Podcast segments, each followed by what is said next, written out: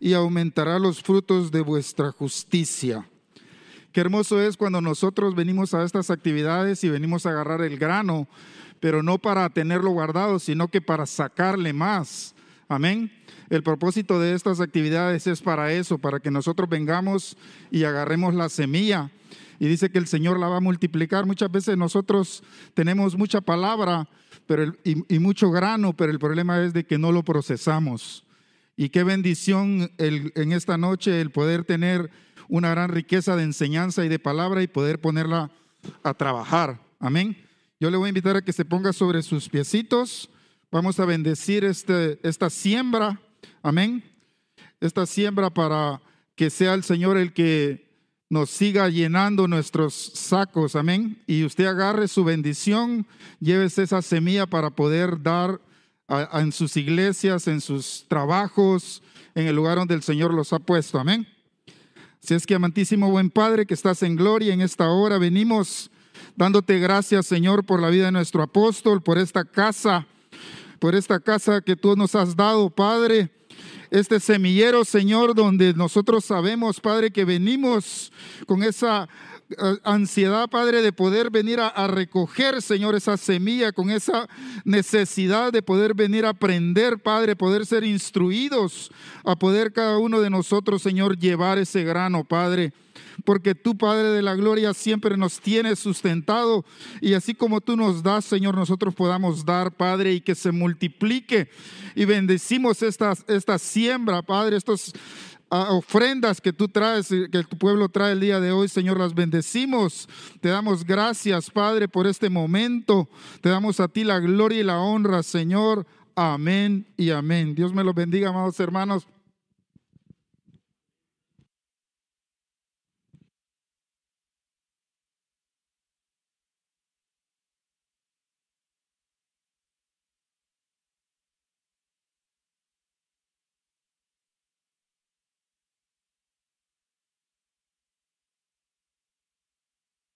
Gloria a Dios, hermanos.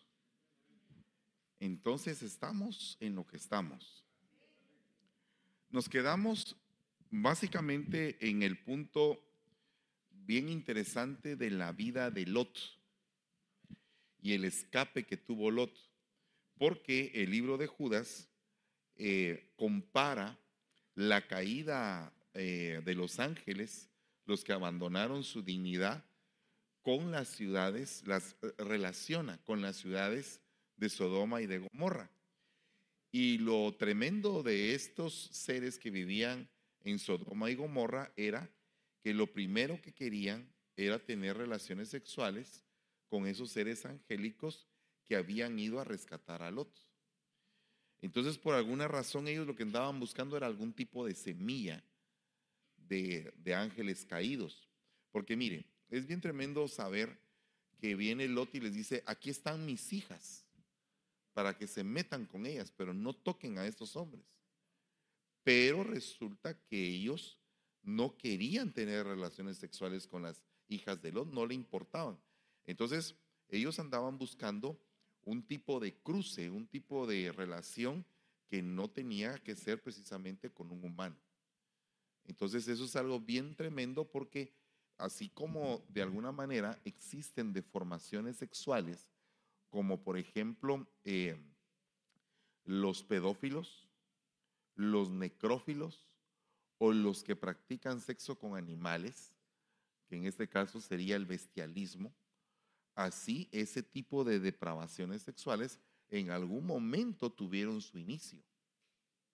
En algún momento tuvieron una raíz que, de donde provienen todas ese tipo de deprobaciones.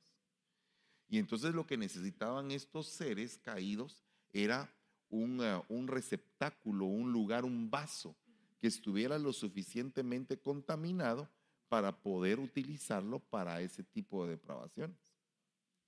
Entonces, por eso es que se acercaron a, a, hijas de los hombres, pero que tenían determinado tipo de depravación porque dice que escogieron dentro de ellas.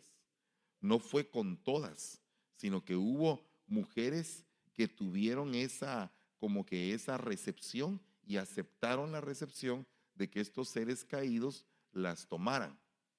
escogiendo de entre todas ellas. O sea que no fue a todas las mujeres, hubo mujeres específicas que ellos utilizaron.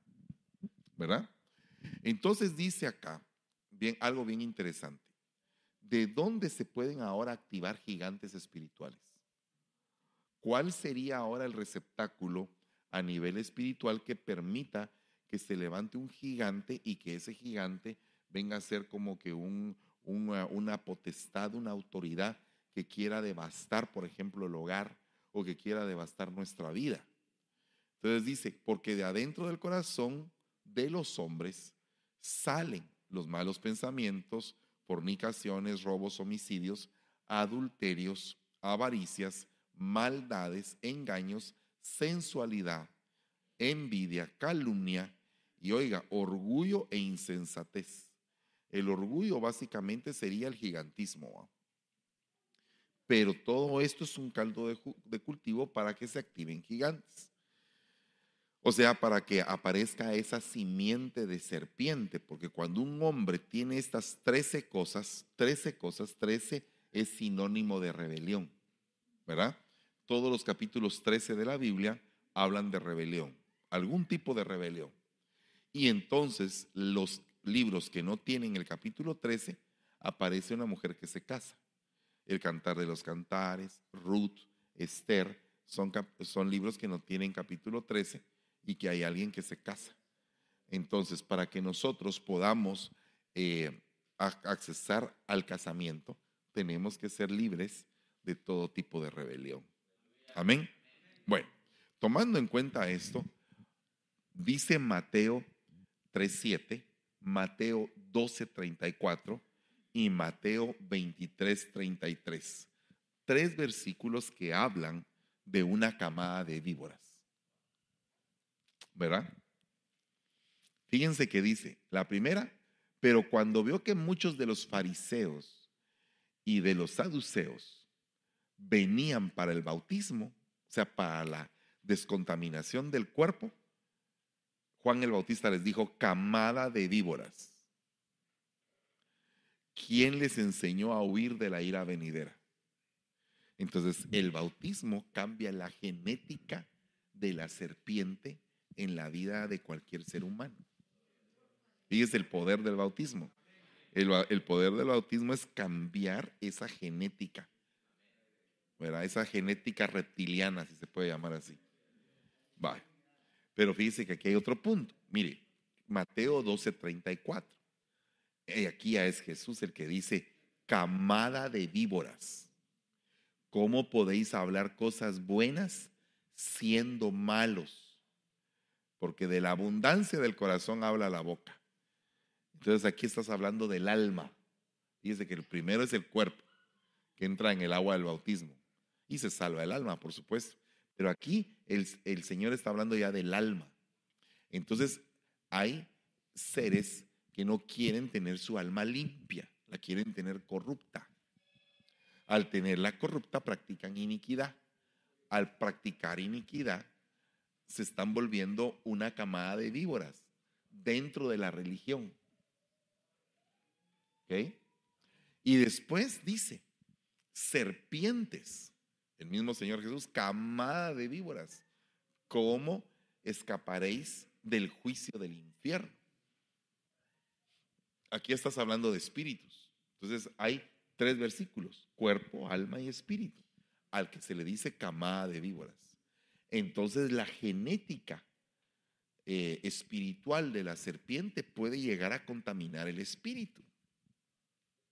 Por eso es que hay muchos espíritus que cuando la gente se muere son espíritus inmundos.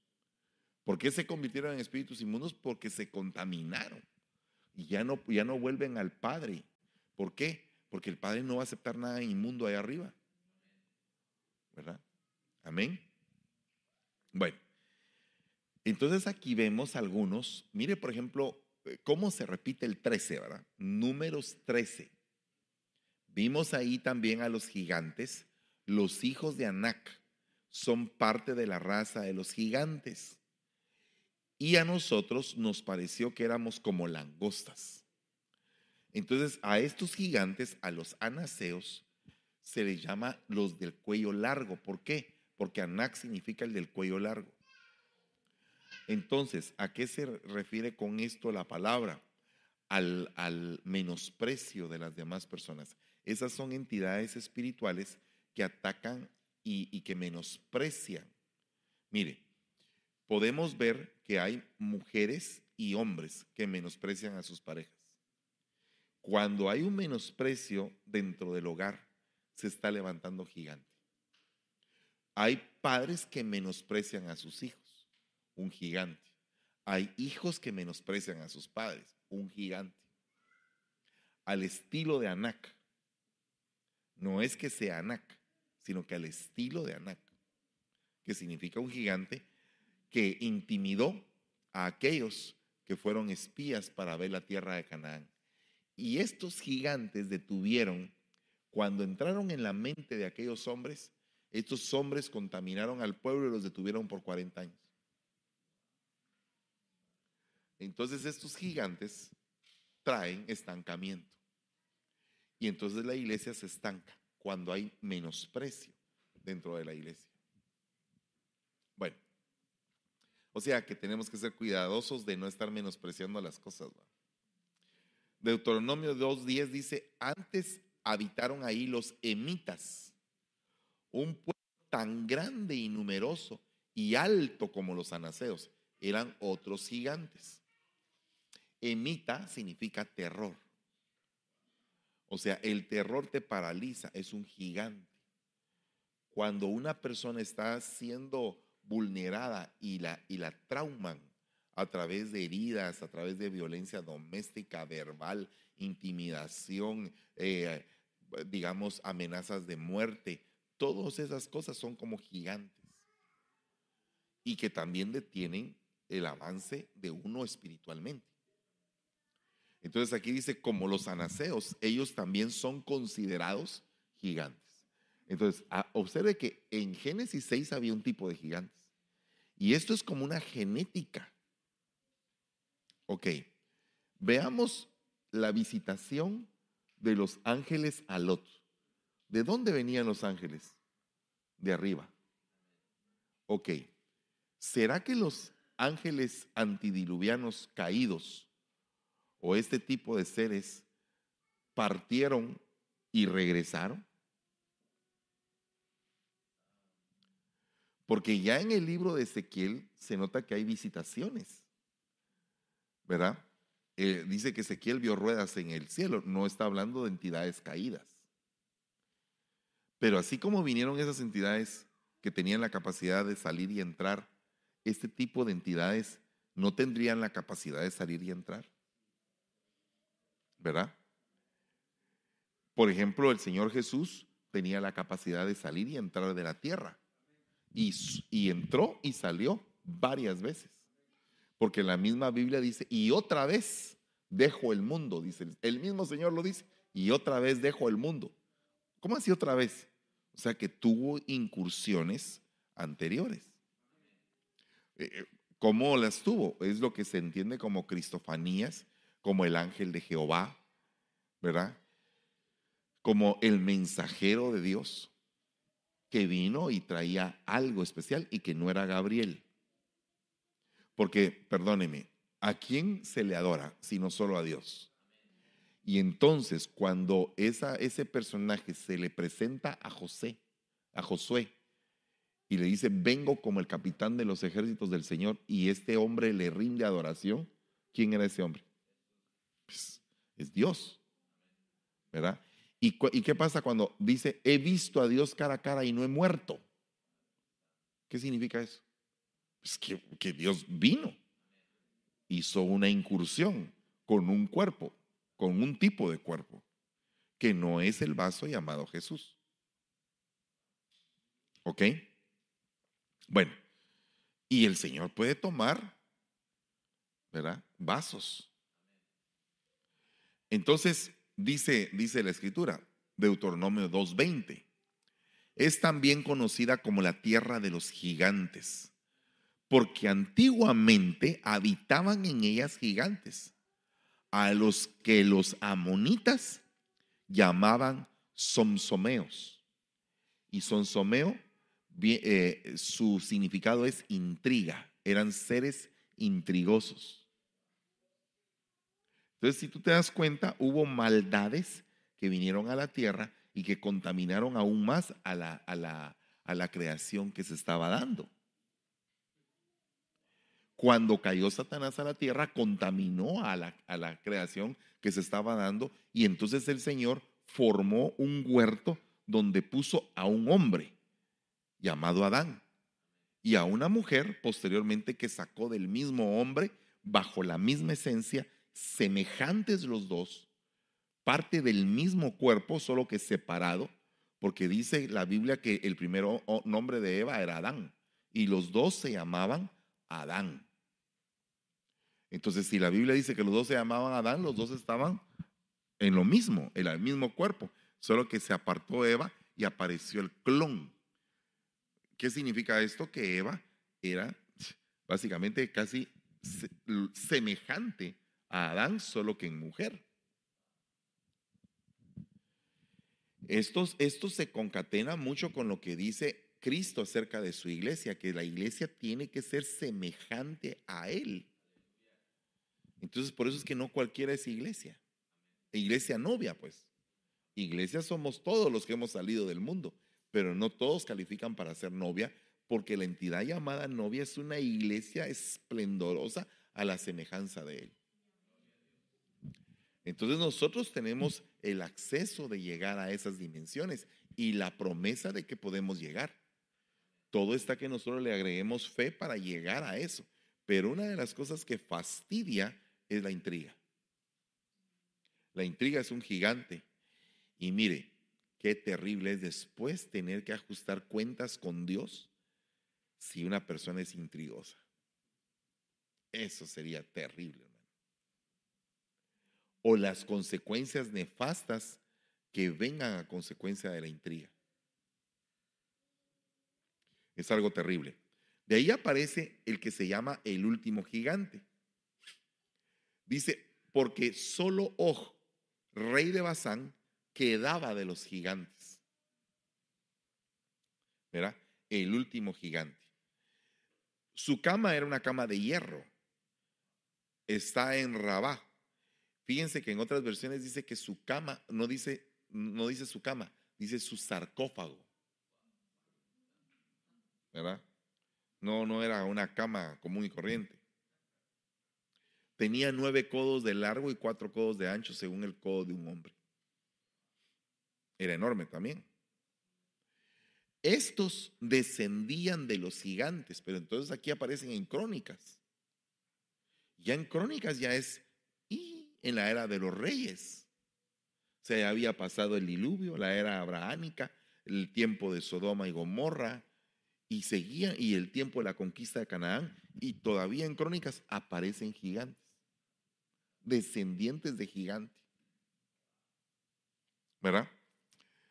Ahora, David, que es la simiente bendita del Hijo de Dios. ¿Cuántos dicen amén a eso? Amén. Ok no lo vamos a ver de arriba hacia abajo, lo vamos a ver de abajo hacia arriba. ¿Verdad? Porque si vemos el linaje de David, aparece desde Adán. Porque si desde Adán aparece el Cristo y en medio está Abraham, Isaac, Jacob, David eh, y todos Judá, viene aquí hasta, hasta el Cristo, ¿verdad? De lo cual estaba explicando yo el domingo, que por eso es que dice el Señor, las prostitutas van adelante que ustedes en el reino de los cielos. Uno de los significados que tiene eso es las prostitutas. Tamar, que se puso como prostituta junto al camino, y Raab, que fue tomada por Salmón como mujer, y que ellas dos constituyen parte del linaje santo del Señor. Y entonces básicamente ahí estamos viendo cómo la serpiente fue vencida, cómo está siendo vencida continuamente.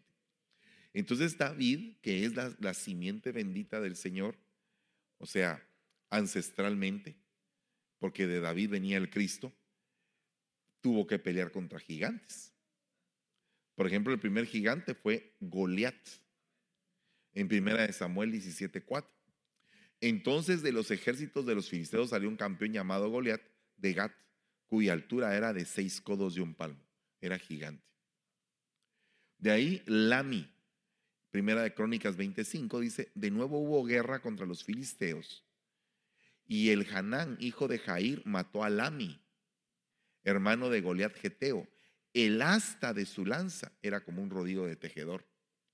Entonces aquí viene un punto porque hay una potestad que se le llama la potestad del tejedor. La potestad del tejedor es la autoridad que se le da a alguien para ir hilvanando un plan estratégico para provocar destrucción. Es como que si alguien en la iglesia estuviera pensando, oh, me voy a conquistar el corazón de aquel, de aquel, de aquel, de aquel, de aquel, de aquel, y después los voy a sacar y van a ser mis ovejitas. Ese es un plan de tejedor. Y el problema es que esas, esas ovejitas que están en ese plan fueron tejidas en una, en una, en un, en una, ¿cómo se llama esto? ¿Cómo se llama la, la matriz? La matriz de la persona que teje, no me recuerdo cómo se llama. Bueno, sí, telaraña, pero en ese caso sería una telaraña, pero una persona que teje tiene un modelo, un diagrama para tejer, no me recuerdo cómo se llama, pero, pero ese es un tejedor que va hilvanando uno tras uno tras uno. Un tejedor, por ejemplo, Absalón. Ay, si yo te pudiera hacer justicia, porque aquí en esta iglesia de mi papá David no hay justicia. Ese es un tejedor, y se va y dice que así se conquistó todos los corazones de diez tribus del pueblo de Israel. Imagínese usted, pero no tocó a Judá. ¿Por qué no pudo tocar a Judá? Porque era linaje. Estaba con David, Judá estaba con David. Pero conquistó a diez tribus. Entonces hay gente que conquista corazones. Y esos son tejedores. Y los tejedores uno los tiene que descubrir. Porque mire, tanto el tejedor como la oveja los dos van a tener que ajustar cuentas. El tejedor por haber hilvanado el corazón de la oveja para agarrarla para sí. Por eso es que cuando a uno le dan un cargo en la oficialidad, uno no tiene que estar conquistando las ovejas de su pastor para sí mismo, sino que las tiene que, ir educando y formando para que sean educadas hacia las autoridades que Dios ha establecido.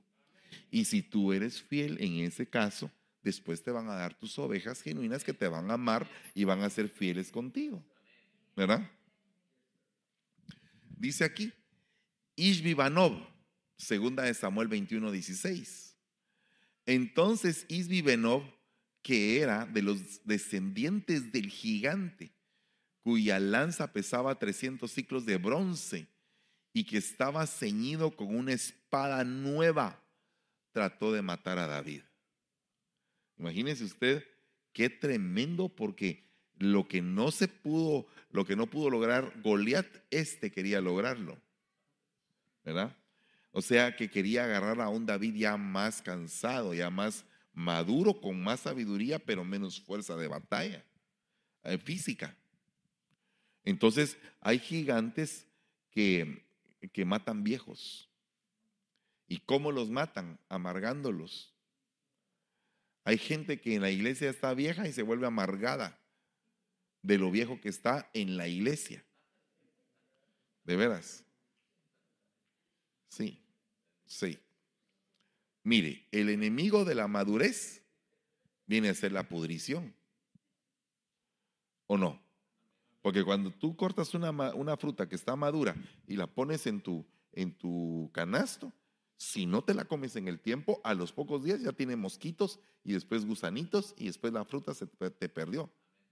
Entonces, esto significa algo muy importante en el reino de los cielos, que si somos árboles que damos fruto, pues llega un momento en el cual el fruto tiene que sembrarse, tiene que lanzarse, tiene que utilizarse para algo bueno, si no se amarga. Conozco mucha gente que dejó ir su ola y que no está contenta consigo misma por eso, porque dejó ir su ola. Entonces ahora, Dios, eh, ¿y qué hacemos? Si, si perdimos la ola, ¿qué hacemos?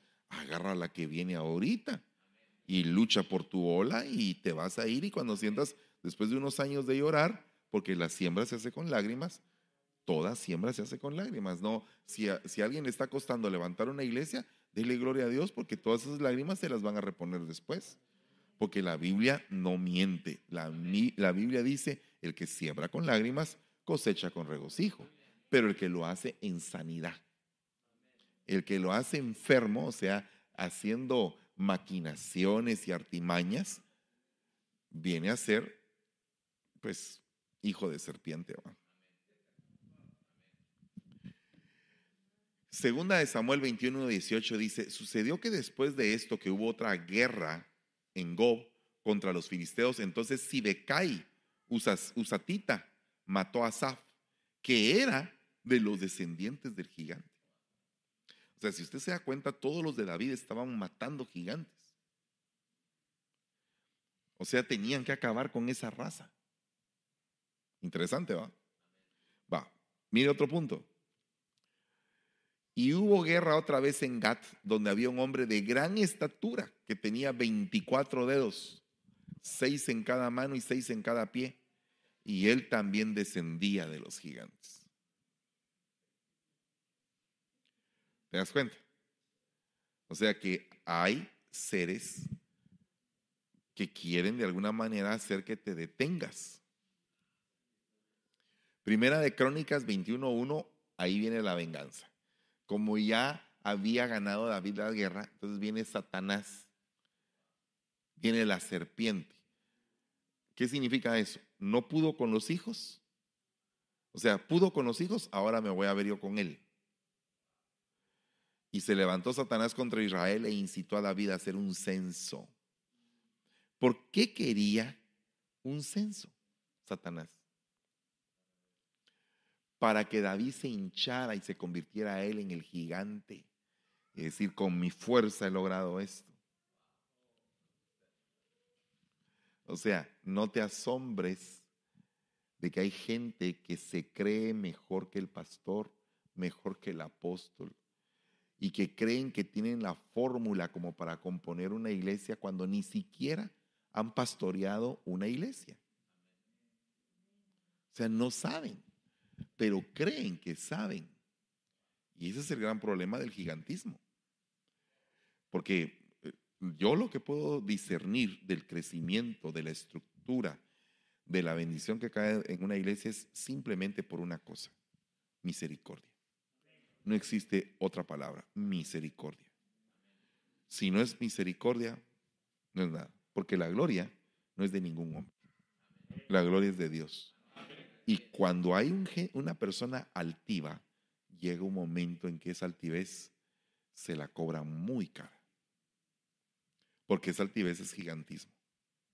O sea que en el mundo espiritual, la altivez vendría a ser como genética de serpiente.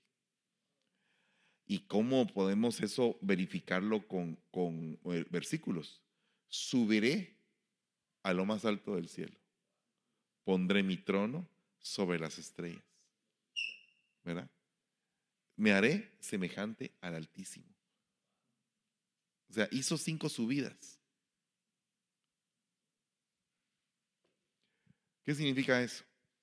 Que al haber subido, ¿qué era lo que había en él? Gigantismo. Gigantismo. Entonces, ¿cómo distingues tú a una persona que viene con una genética terrible para la iglesia, porque se siente gigante. No debemos de sentirnos gigantes, hermanos. Debemos de pedirle al Señor misericordia todos los días. Porque si nos sentimos demasiado fuertes, Dios mío, no, no, ya no es sano. La fuerza viene del Señor. Aunque la Biblia dice que el Señor usa las fuerzas del hombre también pero no es eso lo que se lleva la gloria. La gloria siempre se la lleva el Señor, porque de Él es, ¿verdad? Él es el que pone el querer como el hacer, y la gloria en todo es del Señor. Del Señor que hizo los cielos y la tierra, del Todopoderoso, porque algunos tienen otro tipo de señores y levantan baales en sus vidas. Por eso es que la misión de esta iglesia es basada en lo que dice Pedro, pastorear el rebaño del Señor, no tomando señorío de Él, sino que con ánimo pronto.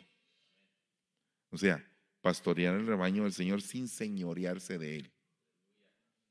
¿Verdad? Y hay señores, señores, o sea, hay baales que conquistan corazones. Entonces aquí podemos ver que de la simiente de David viene Jesús. Claro que Jesús fue engendrado sobrenaturalmente, pero de acuerdo a la genealogía humana venía de la casa de David de Belén de Judea. Como lo dice la escritura, tú Belén Efrata ya no vas a ser la más pequeña, ahora serás hermosa, grande y gloriosa. ¿Por qué? Porque de ti viene el Salvador. Amén. Entonces había un lugar específico que se le llama la casa del pan, de donde venía el Salvador. O sea que la genética que viene de parte de Dios tiene que ser sustentada solamente por el pan del Señor. O sea, solamente por la palabra que sale de la boca de Él. ¿Qué fue lo que le dijo Satanás al Señor? Convierte esta piedra en pan si eres el Hijo de Dios. ¿Qué le dijo el Señor? Escrito está, no solo de pan vivirá el hombre, sino que de la palabra que sale de la boca de mi Padre. Amén. Denle un aplauso al Rey de la Gloria. Entonces Juan 7:42 dice, ¿no ha dicho la escritura que el Cristo viene de la descendencia de David y de Belén, la aldea de donde era David? O sea que hay lugares estratégicos, territoriales, específicos, donde van a pasar cosas, donde puede haber destrucción porque no nos debemos de asombrar de por qué pasa un huracán o de por qué pasa un terremoto. Todas esas cosas tienen un sentido. Dice acá, Romanos 1.3, acerca de su hijo que nació de la descendencia de David, oiga, según la carne. Y dice, Timoteo, segunda de Timoteo 2.8, acuérdate de Jesucristo, resucitado de entre los muertos, descendiente de David, conforme a mi evangelio. pero ahora aquí hay otro punto, porque entonces era de la casa de Judá.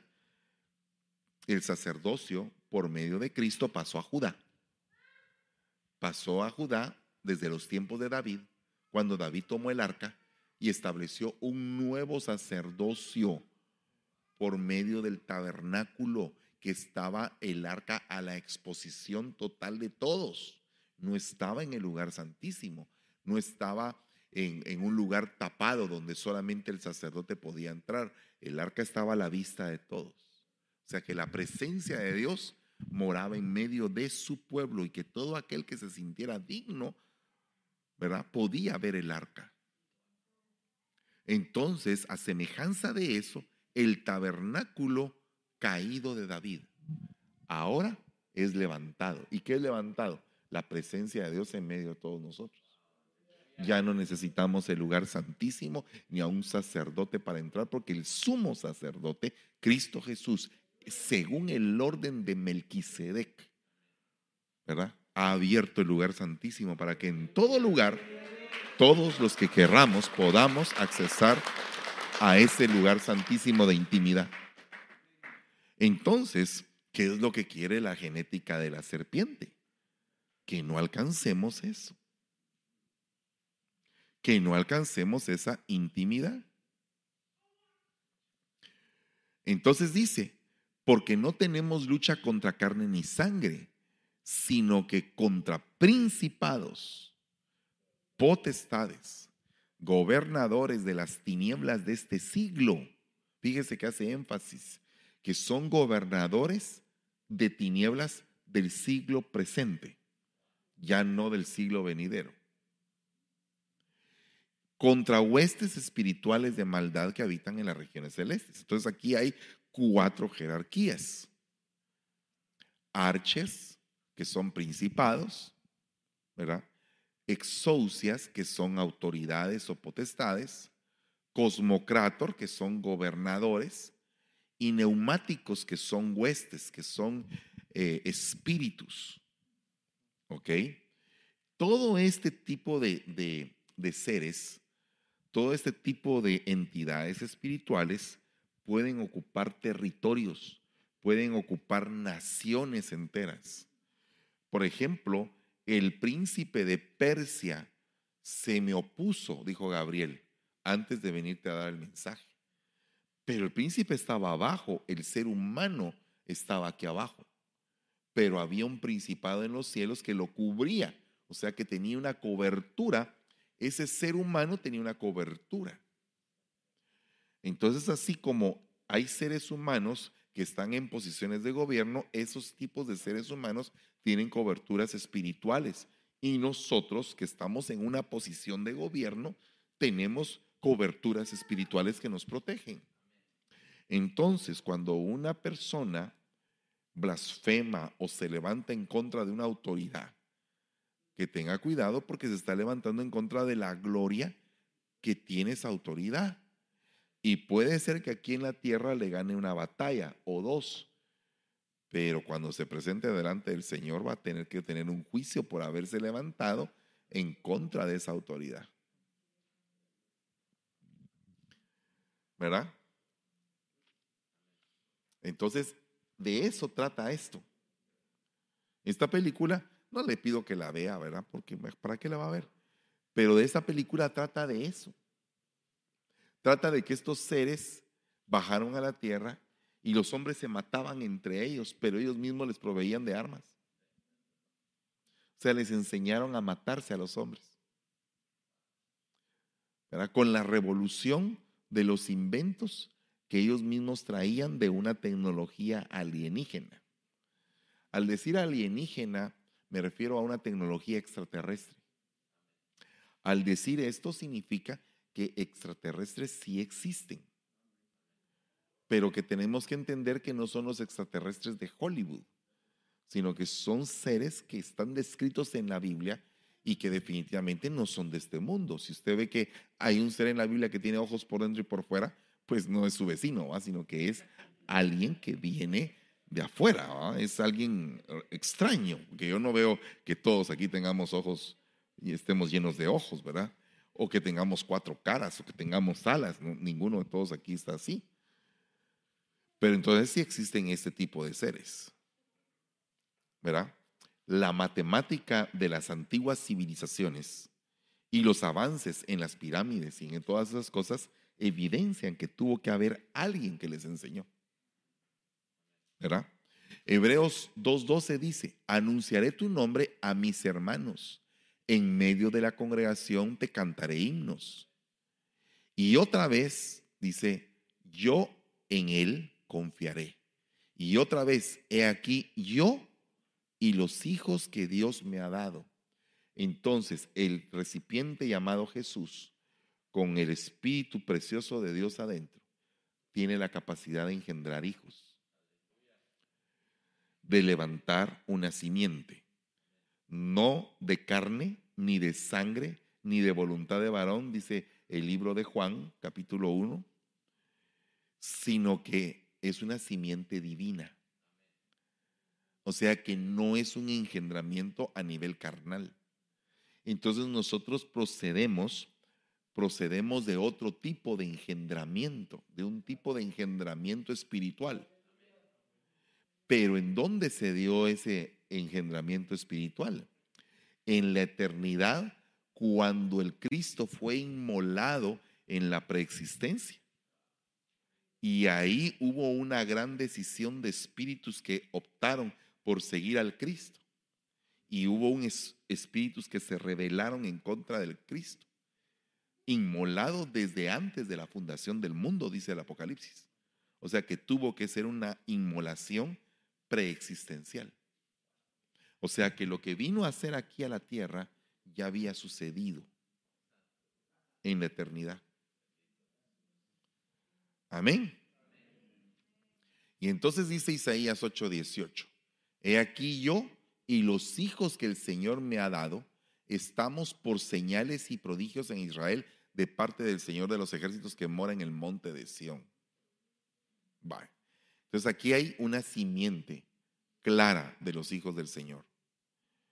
Los discípulos se asombraron de sus palabras, pero Jesús respondiendo de nuevo les dijo, hijos, qué difícil es entrar en el reino de Dios. Juan 21:5, Jesús les dijo, hijitos, ¿no tenéis nada que comer? Entonces aquí vemos los hijos del Señor, tecnones y paidiones. Son dos tipos de hijo. Tenemos que buscar y hacer un estudio específicamente de las clases de hijos que aparecen desde los tecnones hasta el huíos, que es el hijo llevado a una condición madura. Entonces, empieza a entenderse un poquito más la teoría o la doctrina de los demonios, que viene a ser preadámica. O sea que es antes de la creación adánica. También la teoría de los ángeles caídos y la teoría de los postdiluvianos con la conexión de los gigantes. Entonces aquí podemos entender con esto que sí, este tipo de seres tenían la capacidad de salir y entrar. Y que contaminaron en diferentes épocas simientes. Temo, dice Pablo, que así como Eva fue seducida por la serpiente, así también sean ustedes seducidos. Entonces, un temor apostólico era que esta nueva Eva que se está levantando vaya a ser seducida igual que la primera Eva. ¿Para qué? Para que nazcan cainitas, que maten a sus hermanos abelitas. Entonces, en la iglesia, ¿por qué hay una lucha entre los que se dicen hermanos contra los que son verdaderos hermanos? Porque los que se dicen hermanos vienen a ser cainitas, eh, gente que ha sido seducida por la doctrina de la serpiente y la palabra de la serpiente y los hace víboras dentro de la iglesia que son comparables con los fariseos contra los que se enfrentó Jesús. ¿Verdad? Y dice, y los ángeles que no conservaron su señorío, original su habitación, abandonaron su morada legítima y los ha guardado en prisiones eternas, bajo tinieblas, para el juicio del gran día. Entonces aquí veamos este mismo versículo en otra versión. Dice, y los ángeles que no guardaron su dignidad, mas dejaron su habitación. Al decir su habitación, ¿cuál sería?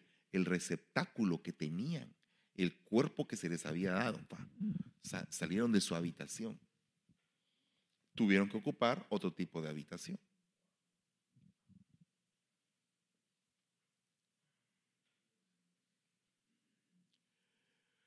Entonces aquí podemos ver las batallas de David, que eso lo vamos a dejar pendiente, pero mire, le voy a enseñar.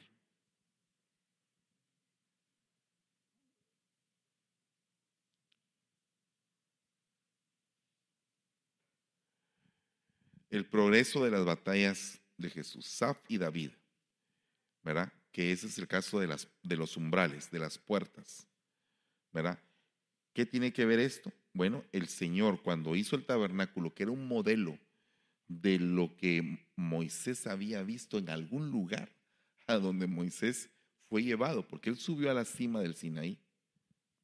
Pero ahí le fueron dadas las tablas de la ley en un periodo o en un lapso de tiempo donde él se encontró con el Señor y tuvo una visitación y dice que contempló al Señor la espalda del Señor de una de las manifestaciones de Dios.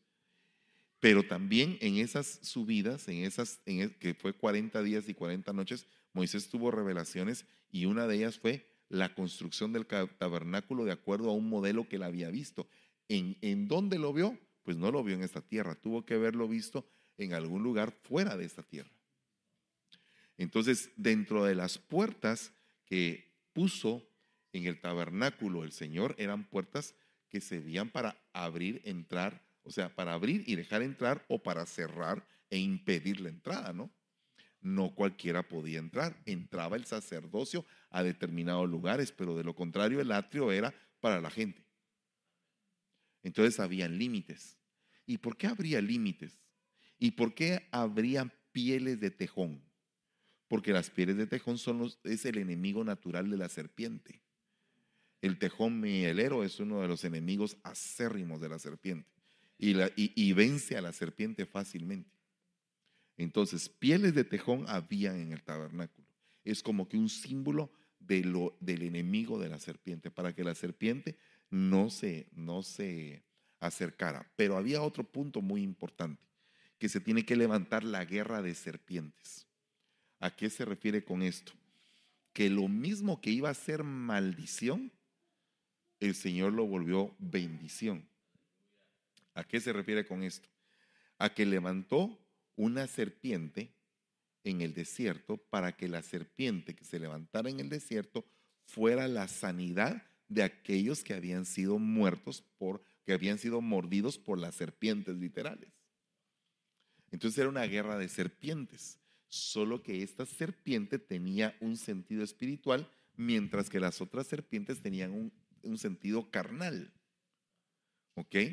A este punto entendemos que esa serpiente que después se le llama Neustán tiene mucho que ver con el caduceo. ¿Y qué es el caduceo? Bueno, el caduceo es, son las dos serpientes que aparecen en la vara del símbolo de la medicina. Y ese caduceo, cuando se juntan esas dos serpientes, es precisamente el mismo símbolo que aparece para identificar el ADN humano. O sea que el ADN humano viene a ser como consecuencia de una sanidad producto de una nueva genética a partir de que eran víboras, pero que ahora la víbora ya no es para maldición, sino que es sanidad. Y así como la serpiente fue levantada en el desierto para sanidad, así el Señor Jesucristo se levantó en, el, en la cruz del Calvario para levantar una nueva genética y declararnos a todos hijos de Dios cuando no éramos. Amén. Bueno. Gloria a Dios. Entonces nos quedan cuatro minutos para preguntas. Pero lo que vamos a hacer es que vamos a dejar que los eh, chicos contesten las preguntas mañana o el otro lunes y vamos a orar para podernos ya retirar. Amén. Gloria a Dios. Padre que estás en el cielo, te damos gracias, Señor. Bendecimos en el nombre poderoso de Jesús todas estas bendiciones exquisitas de la palabra. Te suplicamos en el nombre de Jesús que nos auxilies y nos des siempre ese rema para que podamos trasladar las bendiciones, Señor, que doctrinalmente nos han enseñado, Padre. Bendecimos a nuestras coberturas espirituales y te suplicamos, Señor, que nos guardes, Padre, y nos limpies de todo pecado, de toda maldad en el nombre de Jesús. Gracias te damos y te bendecimos, Señor. Amén y amén. Den un fuerte aplauso al Rey de la Gloria.